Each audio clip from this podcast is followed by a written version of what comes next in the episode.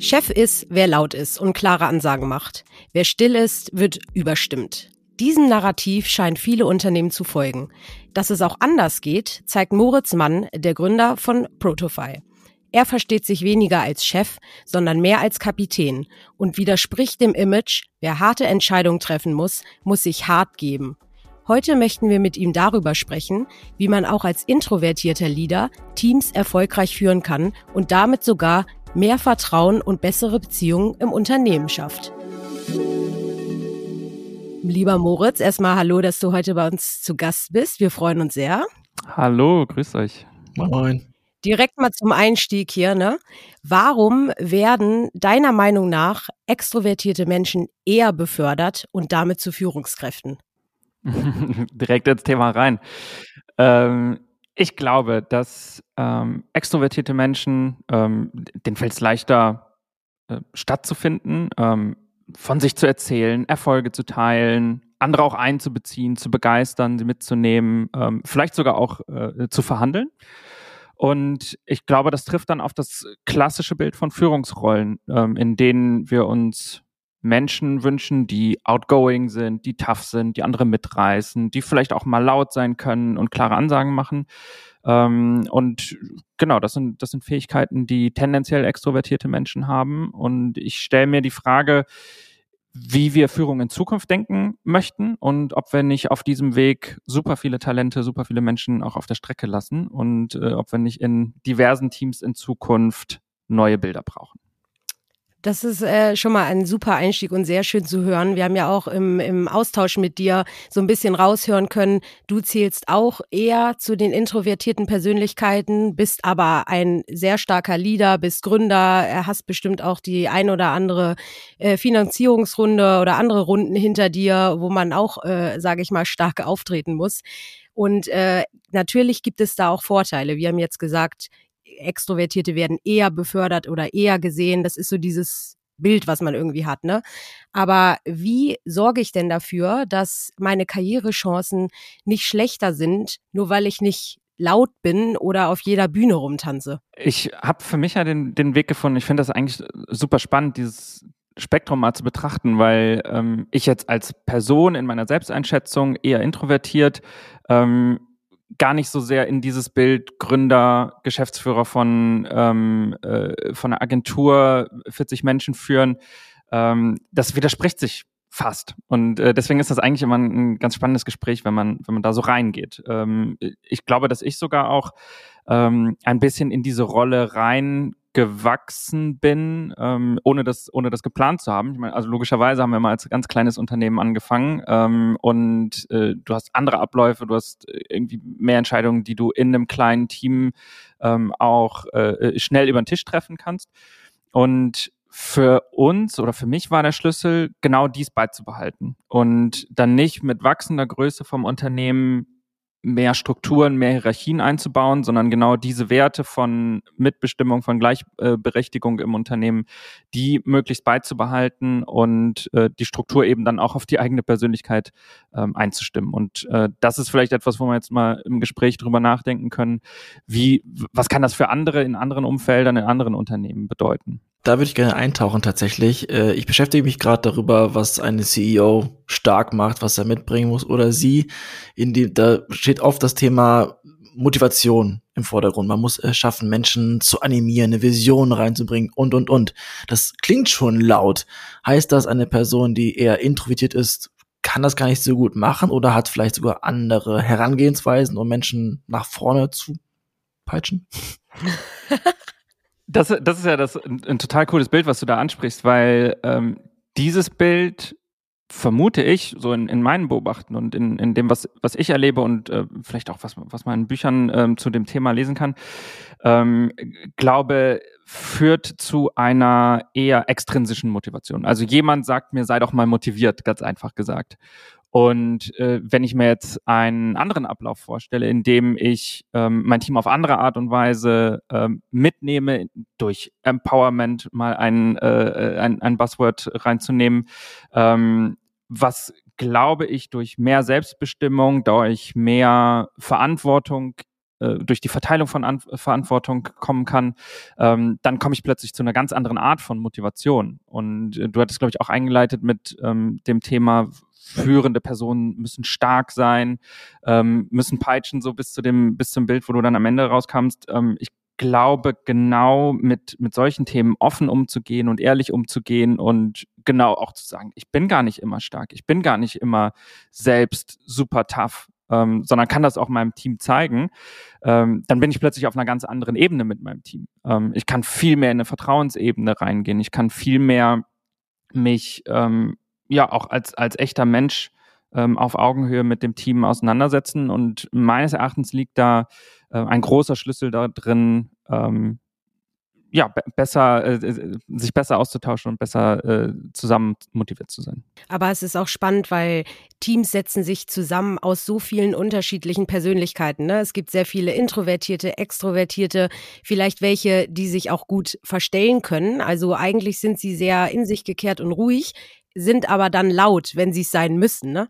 Und ich finde es immer spannend herauszufinden, wer wie tickt. Und äh, Unternehmen sollten das unbedingt auch wissen und fördern, meiner Meinung nach, äh, damit die sich halt die eher ruhigen Personen, die nicht sofort immer, ich möchte mehr Gehalt, ich möchte mehr dies, mehr das, obwohl sie es eigentlich vielleicht äh, ähm, möchten, ähm, trotzdem ja nicht verloren gehen quasi. Deswegen hast du da vielleicht auch ein paar Tipps, wie Unternehmen diese introvertierten jetzt kommt wieder ein Buzzword. Eigentlich will man sie immer vermeiden, aber gut, High Potentials ähm, intern auch erkennen kann und auch besser fördern.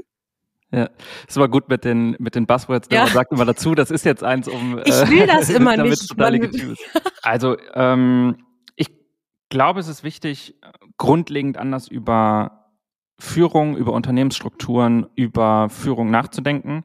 Ähm, weil nur dann kann, kann eine andere Herangehensweise gelingen. Ähm, wir sprechen ja unheimlich viel über Diversität ähm, in Menschen, in Teams, ähm, in interdisziplinären Teams, wo unterschiedliche Fähigkeiten an einen Tisch kommen sollen, etc. Und ich glaube, da ist letztlich jetzt der, der, der verbleibende Schlüssel ist, dass wir auch dann über Führung ähm, nochmal anders nachdenken. Und das ist, äh, das ist ja unser, unser Thema jetzt heute. Ähm, möchte aber damit genau zu dem Punkt auch hin, dass äh, wir ganz andere Führungsbilder ähm, entwickeln müssen, dass, dass wir grundlegende Veränderungen in den Unternehmen brauchen. Das brauchen wir, um ähm, eine Transformation äh, hinzubekommen, müssen komplett Unternehmen digital äh, denken können, äh, können. Wir müssen grundlegend ähm, von oben in den Unternehmen äh, diese Veränderung herbeiführen. Ähm, das ist, glaube ich, das, wo, wo, wo man so auf die Realität schaut und sagt, naja, okay, wir, wir können uns jetzt irgendwie, wir können uns das ja jetzt alle vornehmen. Ähm, aber wie ist es, wenn mein Unternehmen jetzt einfach grundlegend da Schranken hat? Ich glaube, diese Schranken müssen halt gebrochen werden. Das ist, das ist die große Hürde, die wir vor uns haben.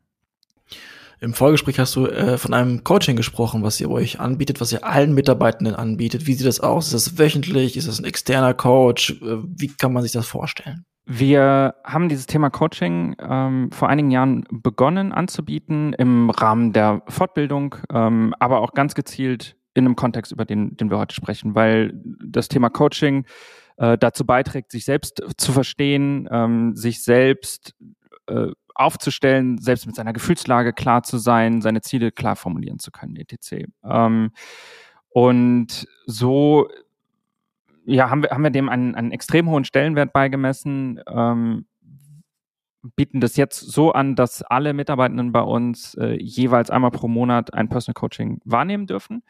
Ähm, das findet innerhalb der Arbeitszeit statt, wird vom Unternehmen bezahlt und ähm, ist äh, damit dann ganz zentraler Bestandteil der, äh, der persönlichen Weiterentwicklung bei Protofile.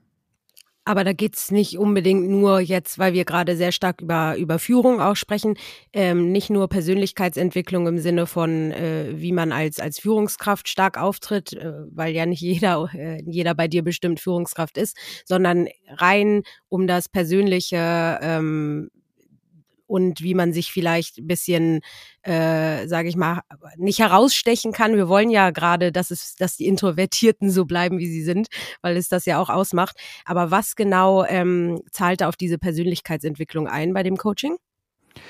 Ähm, Ich glaube, ein, ein grundlegender äh, Teil ist, dass wir es allen anbieten, also nicht nur Führungskräften, ähm, was ja, glaube ich, so ein, so ein typisches Ding ist. Ne? Du hast irgendwie äh, dein, dein Führungsteam, das kriegt alle Fortbildungen und, und Coachings der Welt.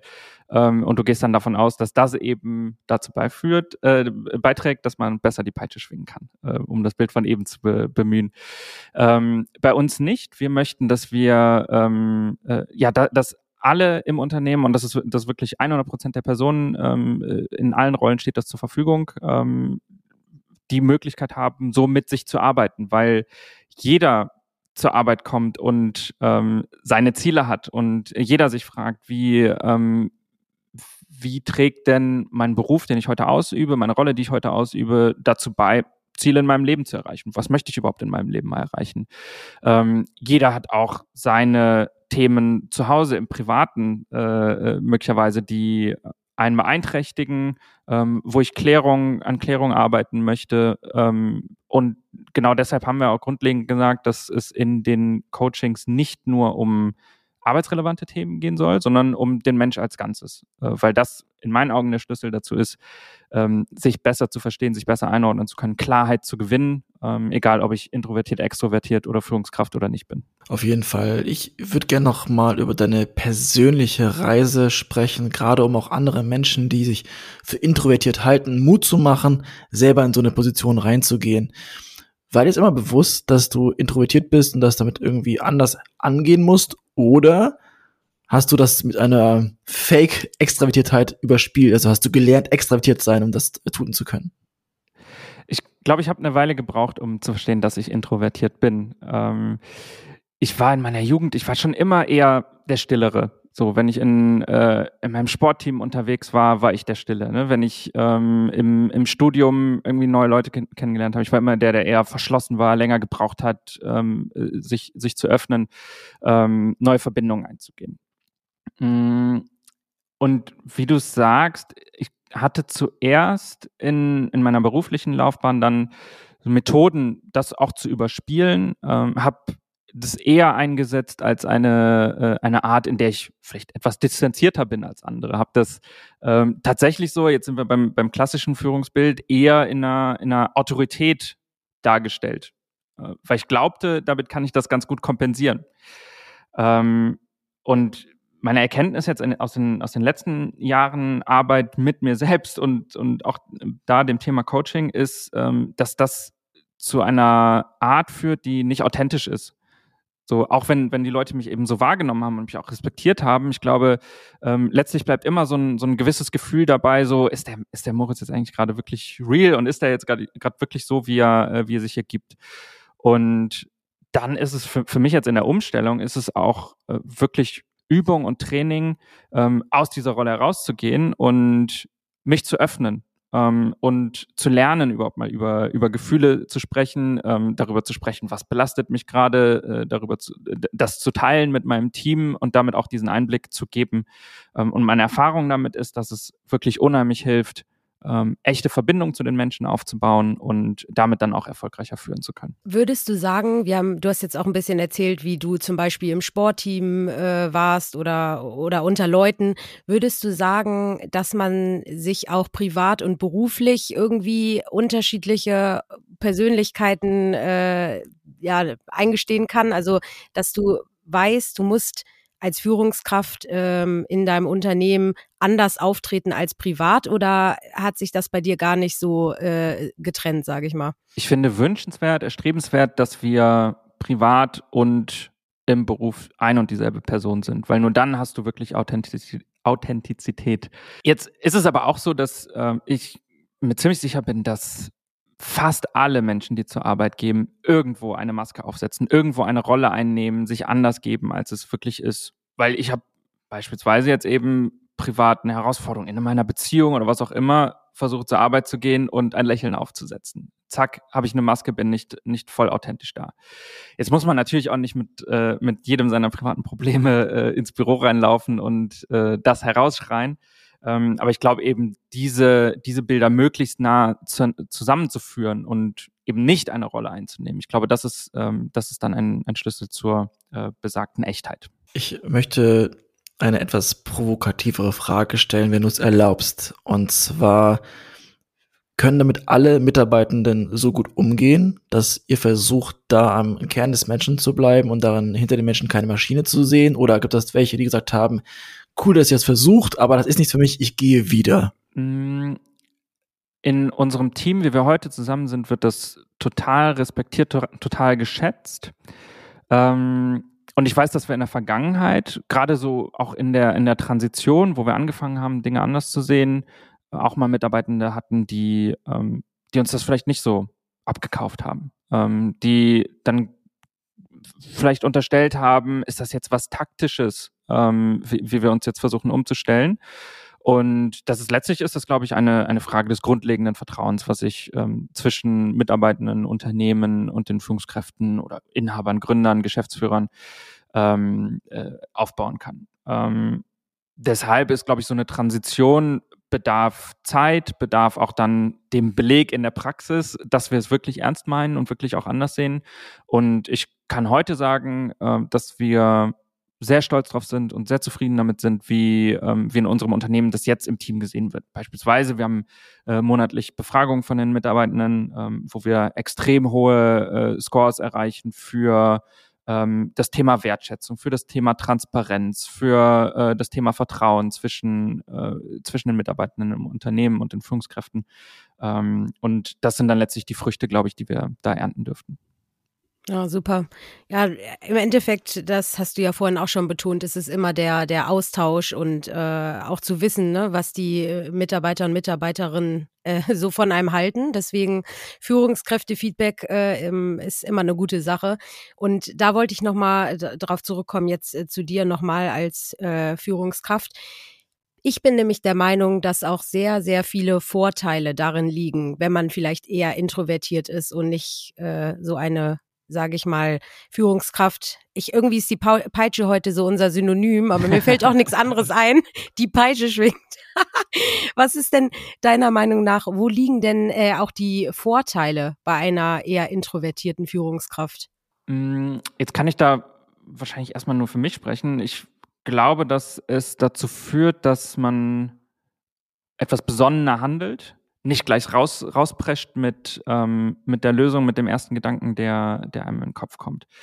Ähm, ich glaube auch, dass ähm, ja so dieses, dieses ganze Thema, ähm, ich beziehe andere mehr mit ein in Entscheidungen, ich teile mehr, ähm, ich baue darüber mehr Vertrauen auf, dass das erst gelingt, wenn ich, ähm, wenn ich erkannt habe, ich bin vielleicht introvertierter, ich brauche solche Methoden, um andere teilhaben zu lassen an, an Entscheidungen ähm, und das dann in die Praxis zu nehmen. Ich glaube, das, das sind ähm, so die Kriterien, die, äh, die helfen können. Wir hatten mit Stefanie Stahl eine Folge zu dem Thema und da gibt es natürlich auch andere Dimensionen neben extravertiert und introvertiert. Was aber Kern der ganzen Folge war, ist, dass man sich Menschen sucht, die ein ergänzen mit den, mit den Eigenschaften, mit den Kompetenzen. Hast du vielleicht versucht, äh, wissentlich, dass du irgendwann erkannt hast, dass du eher introvertiert bist, dann jemanden gesucht, der für dich dann den, die Marktschreierin spielen konnte, oder hast du das versucht, alleine zu stemmen? Ich hatte ja eingangs mal erzählt, ich bin so ein bisschen auch in diese Rolle reingerutscht, wie, wie sie jetzt ist. Ne? Ähm, äh, weil ich bin, ich bin ja letztlich ähm, einer der Geschäftsführenden im, im, Unternehmen. Ich bin auch vor allem auch derjenige, der jetzt in solchen Terminen sitzt und die Öffentlichkeitsarbeit macht. Ähm, ich bin auch derjenige, der ähm, monatlich unsere All-Hands-Meetings macht und, und da präsentiert. Das heißt, so gewissermaßen bin ich schon, schon auch in dieser Rolle auf der Bühne stehend und ähm, das halt eben nur ohne Peitsche. So. Und ich habe mich immer mal gefragt, ob es uns nicht helfen würde, wenn wir so eine Person hätten, die genau diese Extrovertiertheit mit reinbringt ins Unternehmen. Und ich glaube aber, die Wahrheit liegt, liegt irgendwo anders. Du hast es auch so formuliert, man sucht sich auch immer so ein bisschen die Menschen, die zu einem passen, die einen da ergänzen. Ähm, und ich glaube, es ist eher so das Bild, dass wir ein in der Hinsicht homogenes Team gebildet haben, was eben genau dies wertschätzt ne, wo genau das schlecht ankommen würde, wenn, wenn wir jetzt ab übermorgen irgendwie die, die Marktschreierin hier auf dem, auf dem äh, Marktplatz hätten. Ähm, das würde gar nicht mehr funktionieren in unserem Unternehmen und in unserer Unternehmenskultur. Ja, aber ich, ich finde es witzig, weil klar, ähm, du sitzt jetzt mit uns hier im Podcast und na klar bist du auch derjenige, der die All Hands macht. Aber äh, wenn man dich so kennenlernt, auch als wir das erste Mal ähm, uns unterhalten haben, hat man eigentlich direkt den Ausdruck, du bist ein, also nur weil man introvertiert ist, heißt ja nicht, dass man nicht offen ist, so, ne? Aber du wirkst sehr ja, weiß ich nicht, selbstbewusst, äh, outgoing. Ähm, also deswegen ist es das, was du vielleicht auch selber durch das Coaching so ein bisschen mitbekommen hast oder ähm, das, was du vorhin einmal kurz angemerkt hast, mit dem man wächst so ein bisschen da rein? Mm, ich glaube, es hat ja viel auch damit zu tun, irgendwie wie, wie erscheint man, wie tritt man auf und ähm, das ist dann glaube ich, nochmal 360 Grad in der Person zu betrachten. Ne? Wenn wir jetzt in der realen Welt uns getroffen hätten, ich habe jetzt zum Beispiel den Vorteil, ich bin relativ groß, ich bin 1,90 Meter, dadurch habe hab ich einfach, wenn ich den Raum betrete, habe ich eine gewisse Präsenz. Egal, ob ich jetzt introvertiert oder extrovertiert bin. Ähm, und ich spreche auch gerne und, und versuche mich klar und deutlich auszu, auszudrücken. Und das trägt ja alles dazu bei, dass man, dass man halt ein gewisses Bild zeichnet. Ähm, und auf der anderen Seite ist es aber trotzdem kein Ausdruck davon, wie es in mir aussieht und wie leicht oder schwer es mir fällt, in, in solche Situationen reinzugehen. Und da kommen wir dann wieder zu dem Punkt, ich habe mir schon ein gewisses Rüstzeug ähm, äh, antrainiert. Ne? Also ähm, weiß, wie ich mich auf eine große Präsentation oder einen Vortrag auf einer Bühne vorbereite. Da beispielsweise ähm, investiere ich deutlich mehr Zeit, glaube ich, als ein extrovertierter Mensch, dem das mehr so im, im Naturell liegt. Ähm, darin, dass ich mich vorbereite, dass ich eine klare Struktur habe, dadurch, dass, dass ich das vielleicht auch mit äh, Vorbereitung meiner Slides kompensiere. Ähm, all das gehört dann, glaube ich, dazu, auch in diese Welt dann äh, kompatibel zu bleiben.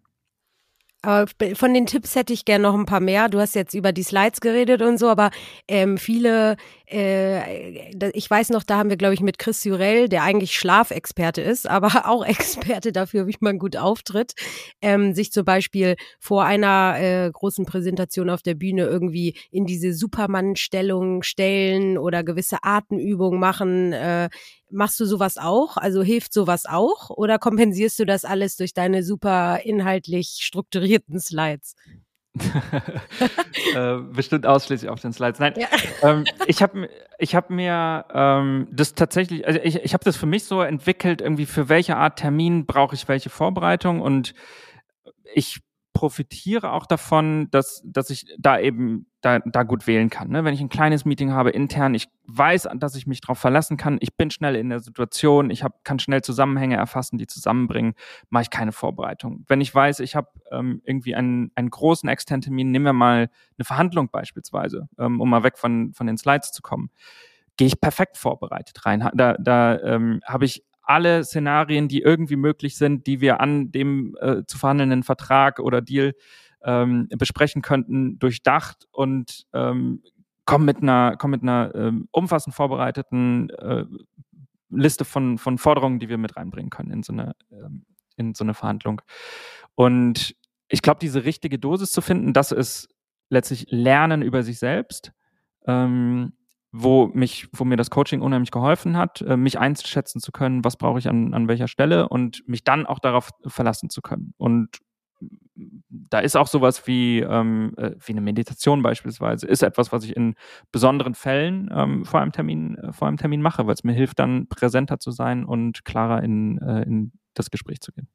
Im Briefing haben wir erfahren, dass bei euch ziemlich viel okay ist. Es ist okay, Schwächen zu zeigen, Gefühle zu haben, Zweifel zu haben, nicht jeden Tag zu 100% motiviert zu sein. Ein Thema ist auch, Fehler zu machen. Da würde mich interessieren, wie geht man damit um? Also das Thema Fehlerkultur haben wir natürlich auch immer wieder im Podcast und wir reden darüber.